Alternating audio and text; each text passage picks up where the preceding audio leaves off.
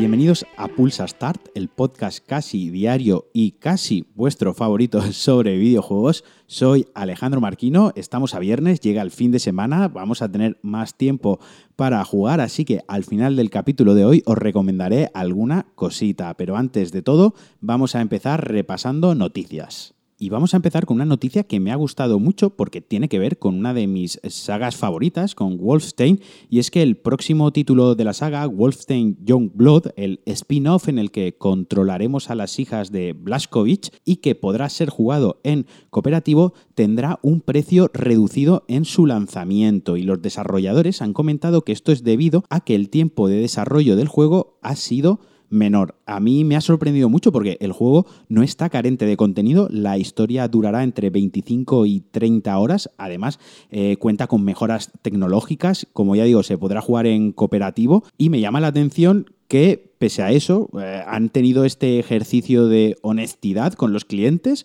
o con los compradores y han dicho, mira, como nos ha costado menos tiempo desarrollarlo y al final el tiempo son recursos, menos tiempo es menos empleados, es menos dinero, menos costes, pues oye, vamos a dejar el juego más barato. Es decir, en lugar de los 70 euros que suele costar habitualmente un juego en su lanzamiento, este costará 30 euros. Eso sí, podremos además adquirir una edición deluxe por 10 euros más, por unos 40 euros, que incluirá un pase amigo. Es decir, que podremos invitar a un amigo a jugar la aventura en cooperativo con nosotros. Un rollo al estilo Share Play que tiene PlayStation, que puedes traerte a un amigo para que juegue en tu partida por una especie de, de streaming, como que si se conectase a tu consola. Pues bueno, un poco es este rollo. A mí, la verdad, me ha gustado mucho la noticia y me ha sorprendido para bien, ¿no? Que los desarrolladores, que un estudio diga, mira, como nos ha costado menos desarrollar el juego, pese a que es un juego completo, totalmente, sus 25 o 30 horas, con su contenido especial, con una historia que, pues bueno, han tenido que currársela en mayor o menor medida, pues lo vamos a vender más barato. Así que un 10 por ellos, mi compra la tienen casi asegurada y espero disfrutar mucho el juego porque tiene muy buena pinta. Ya os digo, es una de mis sagas favoritas, sobre todo porque me parece un shooter implacable, un shooter súper directo con un gameplay súper chulo, muy brutal, muy visceral. Y si no habéis jugado los dos anteriores, os recomiendo que lo hagáis.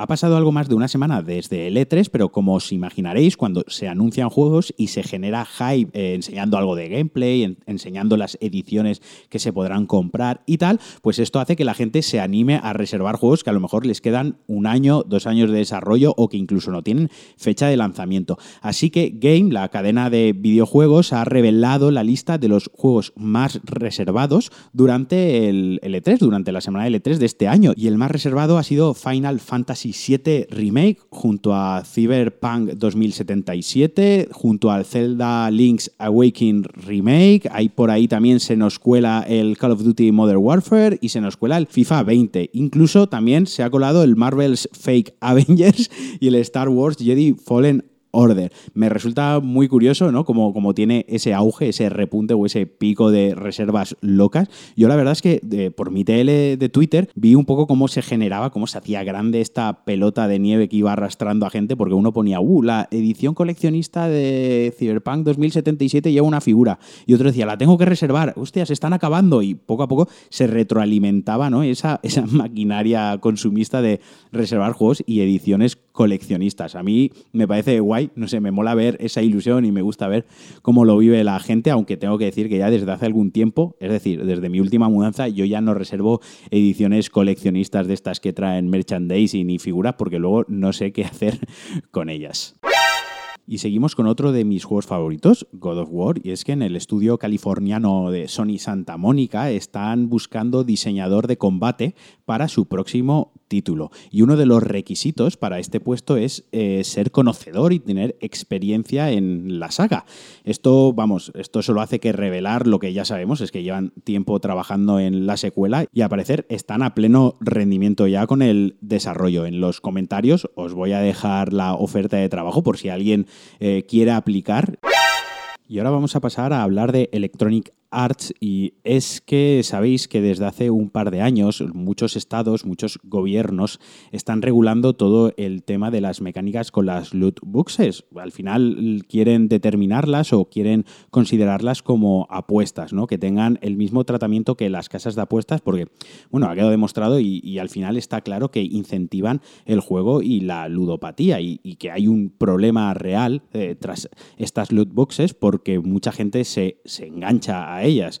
Para quien no sepa un poco de qué va el tema, una loot boxer es una compra in-game que se hace dentro del juego con dinero real en la cual te toca aleatoriamente algún tipo de contenido para el juego. Por poner un ejemplo, y ya que estamos hablando de EA, en el FIFA, sin ir más lejos, en el Foot compras sobres, lo que sean los cromos de toda la vida, los que compramos en el kiosco, y dentro de esos sobres aparecen unos jugadores o una clase de mejoras como un estadio o un entrenador que los puedes incorporar a tu equipo para así obtener ventajas y aumentar el nivel y la calidad de tu equipo. Claro, todo esto pues bueno, podemos entrar en el debate de que uno con su dinero hace lo que quiere, pero claro, cuando hay menores que juegan a estos juegos y a los que está a su alcance estas mecánicas y estas opciones, todo se complica y todo se vuelve un poquitín más feo. Y tenemos que tener en cuenta que el componente azar, pues bueno, aquí al final esto lo controlan, hay unos programadores y el ratio de, de una buena carta, el ratio de sorpresa o el ratio de aparición, mejor dicho, de un buen jugador, pues bueno, lo pueden controlar ellos perfectamente para incentivar y que cada vez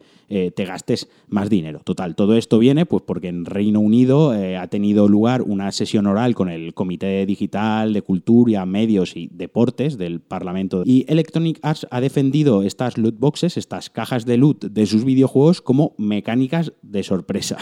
Han dicho que no creen que esto incentive el, el juego, que no creen que sea negativo ni nocivo y que simplemente, oye, pues son una mecánica por la cual sorpresas, te puede llevar un componente de sorpresa, algo aleatorio de su juego. A mí me parece un poquito de tener la cara dura de cemento armado. No, no me ha gustado mucho cuando lo he estado leyendo porque además han hecho una comparación que lo han comparado con los huevos Kinder, ¿no? Y es como un poco de TTQR, te tienes que reír cuando, cuando lo escuchas. Yo personalmente estoy bastante en contra de, todo esto. No, no me mola que este tipo de prácticas eh, intoxiquen o turbien los videojuegos y suelo ser bastante crítica con las empresas que lo llevan a cabo y no me mola nada este rollito. Yo nunca he jugado al foot, estoy totalmente fuera de ese rollo porque no me mola. No me gusta la manera en la que han tenido de explotar económicamente este tipo de juego, e, este añadido al FIFA, que ya desde hace años es lo más jugado. Hay cientos de canales de YouTube que directamente se dedican a abrir sobres. Es decir, que encima se ha creado alrededor como, como una subcultura que personalmente no me atrae nada, no me gusta y creo que deberían tomarse cartas en el asunto, pero a nivel legal, a nivel europeo, a nivel de estados, bastante más duras y con medidas bastante más duras de las que se están llevando a cabo. Y se han anunciado tres juegos más que se unen a la línea de PlayStation Hits, lo que serían los Platinum para los jugadores de la vieja escuela, los de toda la vida. Y estos juegos son Horizon Zero Dawn eh, Complete Edition, también el God of War 3 remasterizado y Nio. Yo no puedo más que recomendaros que si no habéis jugado Horizon Zero Dawn, lo hagáis. Además, ahora que estará a 20 euros, no tenéis ningún tipo de excusa. Es uno de los mejores exclusivos de PlayStation uno de los mejores juegos de la generación que podéis jugar en, Play. Juego desarrollado por Guerrilla, un sandbox eh, post-apocalíptico muy, muy chulo y con un apartado técnico que creo que es de lo mejor que hemos visto hasta ahora, lo mejor que se puede jugar en una consola. Solo ya lo que puedes hacer con el modo foto es un, juego en sí dentro del propio juego. Otro que os tengo que recomendar es Nio, el Souls Like eh, de Team Ninja, que puso su granito de arena dentro de todos estos juegos surgidos a raíz de Dark Souls y que está ambientado en el periodo Sengoku en Japón, donde varias facciones se disputaban la hegemonía y el control del territorio. Es un juego bastante difícil de combate cuerpo a cuerpo, con toques roleros, pero que vale mucho la pena jugarlo. Eso sí, espero que vayáis armados, además de con muchas armas, de mucha, mucha paciencia, porque os va a hacer falta. Y el otro de los que se ha anunciado, el God of War 3, lamentablemente no os lo puedo recomendar. Yo me lo compré en su día cuando fue lanzado y me llevé una gran decepción. El juego es exactamente el mismo que el de PlayStation 3 y sí, se ve a 1080 y tiene 60 frames bastante estables, se ve resultón, pero se ha quedado muy desfasado sobre todo en lo artístico, ¿no? En los menús y en toda la información contextual que te va lanzando el juego, como que se ha quedado desfasadísimo y se ha quedado fuera de, de onda. Ese me lo saltaría, pero os recomiendo que si no habéis jugado los otros dos, por 20 euros no los dejéis escapar.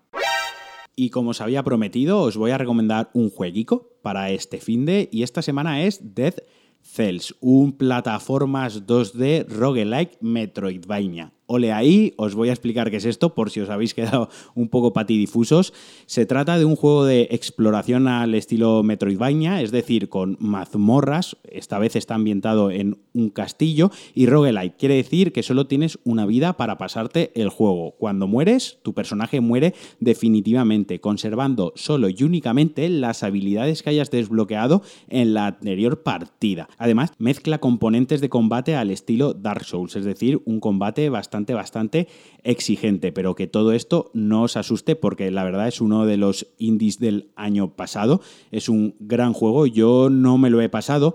Empecé a jugarlo esta semana unas cuantas partidas y venía un poco arrastrado porque mis amigos Framara y Mukita, compañeros de New Game Plus, lo jugaron muchísimo y dieron mucho la turra con él. Les flipó, así que yo todo lo que ellos suelen recomendar, antes o después lo acabo probando. Lo que estoy jugando me está gustando mucho y si queréis una aventura, como os digo, 2D, que se puede jugar en Switch, en PC, en PlayStation 4, creo que en Xbox también, que no sea exigente en cuanto al tiempo, es decir, podéis echar una partida de 5 minutos o de 30, dependiendo de cómo se os dé, aguantaréis más tiempo o menos. Por lo tanto, para esos ratos muertos o para esos huequecitos en los que tenemos solo 20 minutos para jugar, viene muy, muy bien. Además, el apartado artístico es muy chulo, todos los escenarios están generados eh, a mano, es decir, generados, están diseñados, mejor dicho, a mano. Eso sí, el juego, mediante un algoritmo, se encarga de mezclar todas las habitaciones para que cada aventura sea eh, procedural, cada vez tengamos un escenario diferente. Así que con esta recomendación me voy a despedir de vosotros. Espero que tengáis un buen fin de semana, que como siempre saquéis tiempo para jugar a videojuegos y nos escuchamos la semana que viene. Que por cierto no será lunes, volveré martes porque me voy unos días fuera a disfrutar del buen tiempo. Así que os mando un fuerte abrazo y adiós.